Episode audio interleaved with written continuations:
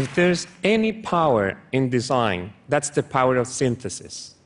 The more complex the problem, the more the need for simplicity. So allow me to share three cases where we tried to apply design's power of synthesis. Let's start with the global challenge of urbanization. It's a fact that people is moving towards cities, and even if counterintuitive, it's good news.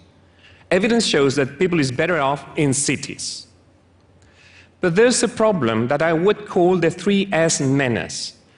The scale, speed, and scarcity of means with which we will have to respond to this phenomenon has no precedence in history. For you to have an idea, out of the 3 billion people living in cities today, 1 billion is under the line of poverty.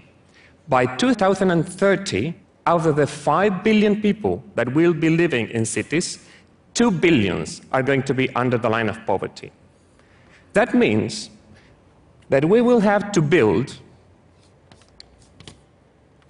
a 1 million people city per week with $10,000 per family during the next 15 years. A 1 million people city per week with $10,000 per family. If we don't solve this equation, it is not that people will stop coming to cities. They will come anyhow, but they will live in slums, favelas, and informal settlements. So, what to do? Well, an answer may come from favelas and slums themselves. A clue could be in this question we were asked 10 years ago. We were asked to accommodate 100 families that had been occupying illegally half an hectare in the center of the city of Iquique in the north of Chile using a $10,000 subsidy with which we had to buy the land, provide the infrastructure, and build the houses that, in the best of the cases, would be of around 40 square meters. And by the way, they said, the cost of the land, because it's in the center of the city, is three times more than what social housing can normally afford. Due to the difficulty of the question, we decided to include the families in the process of understanding the constraints. And we started a participatory design process and testing what was available there in the market. Detached houses, 30 families could be accommodated. Row houses, 60 families. The only way to accommodate all of them was by building in height. And they threatened us to go to a hunger strike if we even dare to offer this as a solution because they could not make the tiny apartments expand. So the conclusion with the families, and this is important, not our conclusion, with the families was that we had a problem. We had to innovate. So what did we do? Well, a middle class family lives reasonably well in around 80 square meters. But when there's no money, what the market does is to reduce the size of the house to 40 square meters. What we said was, what if instead of thinking of 40 square meters as a small house, why don't we consider it half of a good one? When you rephrase the problem as half of a good house instead of a small one, the key question is which half do we do? And we thought we had to do with public money the half that families won't be able to do individually. We identified five design conditions that belong to the hard half of the house, and we went back to the families to do two things join forces and split tasks. Our design was something in between a building and a house. As a building, it could pay for expensive, well located land. And as a house, it could expand. If in the process of not being expelled to the periphery while getting a house, families kept their network and their jobs, we knew that the expansion would begin right away. So we went from this initial social housing to a middle class unit achieved by families themselves within a couple of weeks. This was our first project in Iquique 10 years ago. This is our last project in Chile. Different designs, same principle. You provide a frame, and from then on, families take over. So, the purpose of design, trying to understand and trying to give an answer to the three S menace scale, speed, and scarcity is to channel people's own building capacity. We won't solve the 1 million people per week equation unless we use people's own power for building. So, with the right design, slums and favelas may not be the problem, but actually the only possible solution. The second case is how design can contribute to sustainability. In 2012, we entered the competition for the Angelini Innovation Center, and the aim was to build the right environment for knowledge creation. It is accepted that for such an aim, knowledge creation, interaction among people, face to face contact, it's important, and we agreed on that. But for us, the question of the right environment was a very literal question. We wanted to have a working space with the right light, with the right temperature, with the right air. So we asked ourselves Does the typical office building help us in that sense? Well, how does that building look typically? It's a collection of floors, one on top of each other, with a core in the center with elevators, stairs, pipes, wires, everything.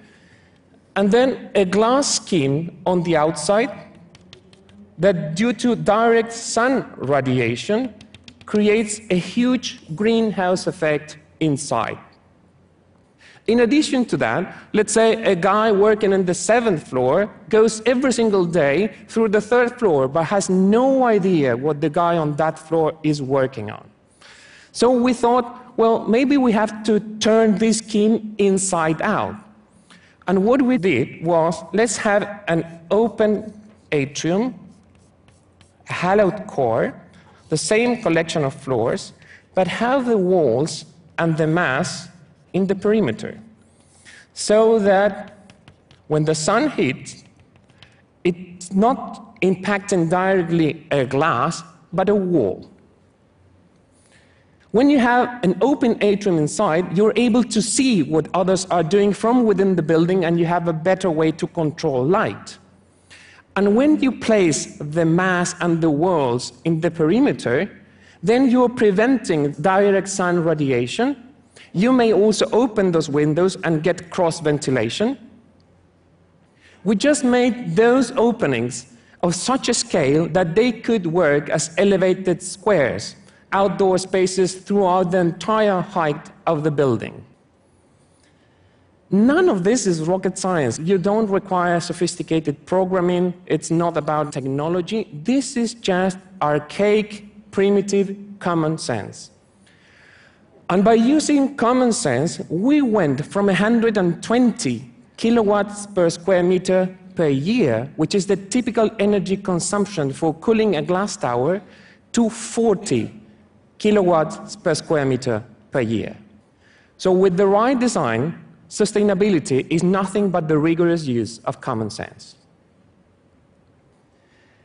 Last case I would like to share is how design can provide more comprehensive answers against natural disasters. You may know that Chile in 2010 was hit by an 8.8 Richter scale earthquake and tsunami. And we were called to work in the reconstruction of the Constitucion in the southern part of the country. We were given 100 days, three months, to design almost everything from public buildings to public space, uh, street grid, the transportation, housing, and mainly how to protect the city against future tsunamis. This was new in Chilean urban design, and there were in the air a couple of alternatives. First one, forbid installation on ground zero, $30 million spent mainly in land expropriation. This is exactly what's being discussed in Japan nowadays. And if you have a disciplined population like the Japanese, this may work. But we know that in Chile, this land is going to be occupied illegally anyhow. So this alternative was unrealistic and undesirable. Second alternative, build big wall, heavy infrastructure to resist the energy of the waves. This alternative was conveniently lobbied by big building companies because it meant $42 million in contracts and was also politically preferred because it required no land expropriation. But Japan proved that trying to resist the force of nature is useless. So this alternative was irresponsible. As in the housing process, we had to include the community in the way of finding a solution uh, for this, and we started a participatory design process. cómo quiere la ciudad, ahora vota por construcción y vaya a la casa del PRES y exprese su opción. Participa a toda la comunidad, así que la comunidad Específicamente yo como pescador tengo 25 pescadores. ¿Dónde lo voy a llevarlo yo? ¿Al bosque? Entonces, ¿por qué nosotros no podemos tener una defensa de hormigón? Por supuesto, bien hecho. Soy historia de constitución y vivieron mis actores. Y este señor me viene a decir que yo no puedo seguir viviendo ahí. No te. Ha vivido toda mi familia, toda una vida ahí. Crié a mis hijos y mis hijos criarán a sus hijos y mis hijos y mis nietos y todo. Pero ¿por qué me viene a imponer usted? La parte- él me está imponiendo. Mi zona de riesgo yo no, no puedo autorizar a construir. Él mismo lo está diciendo.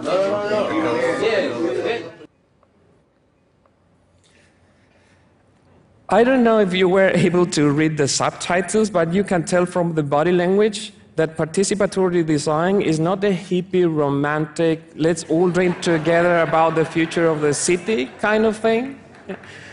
It is actually. It is actually not even with the families trying to find the right answer. It is mainly trying to identify with precision what is the right question. There's nothing worse than answering well the wrong question.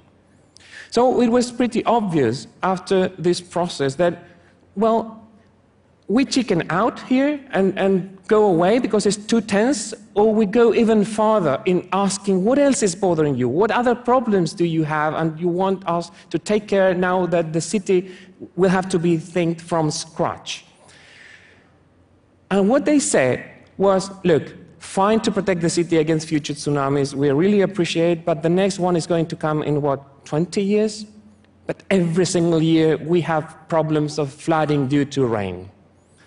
In addition, we're in the middle of the forest region of the country, and our public space sucks. It's poor and it's scarce. And the origin of the city, our identity, is not really connected to the buildings that fell. It is connected to the river. But the river cannot be accessed publicly because its shores are privately owned.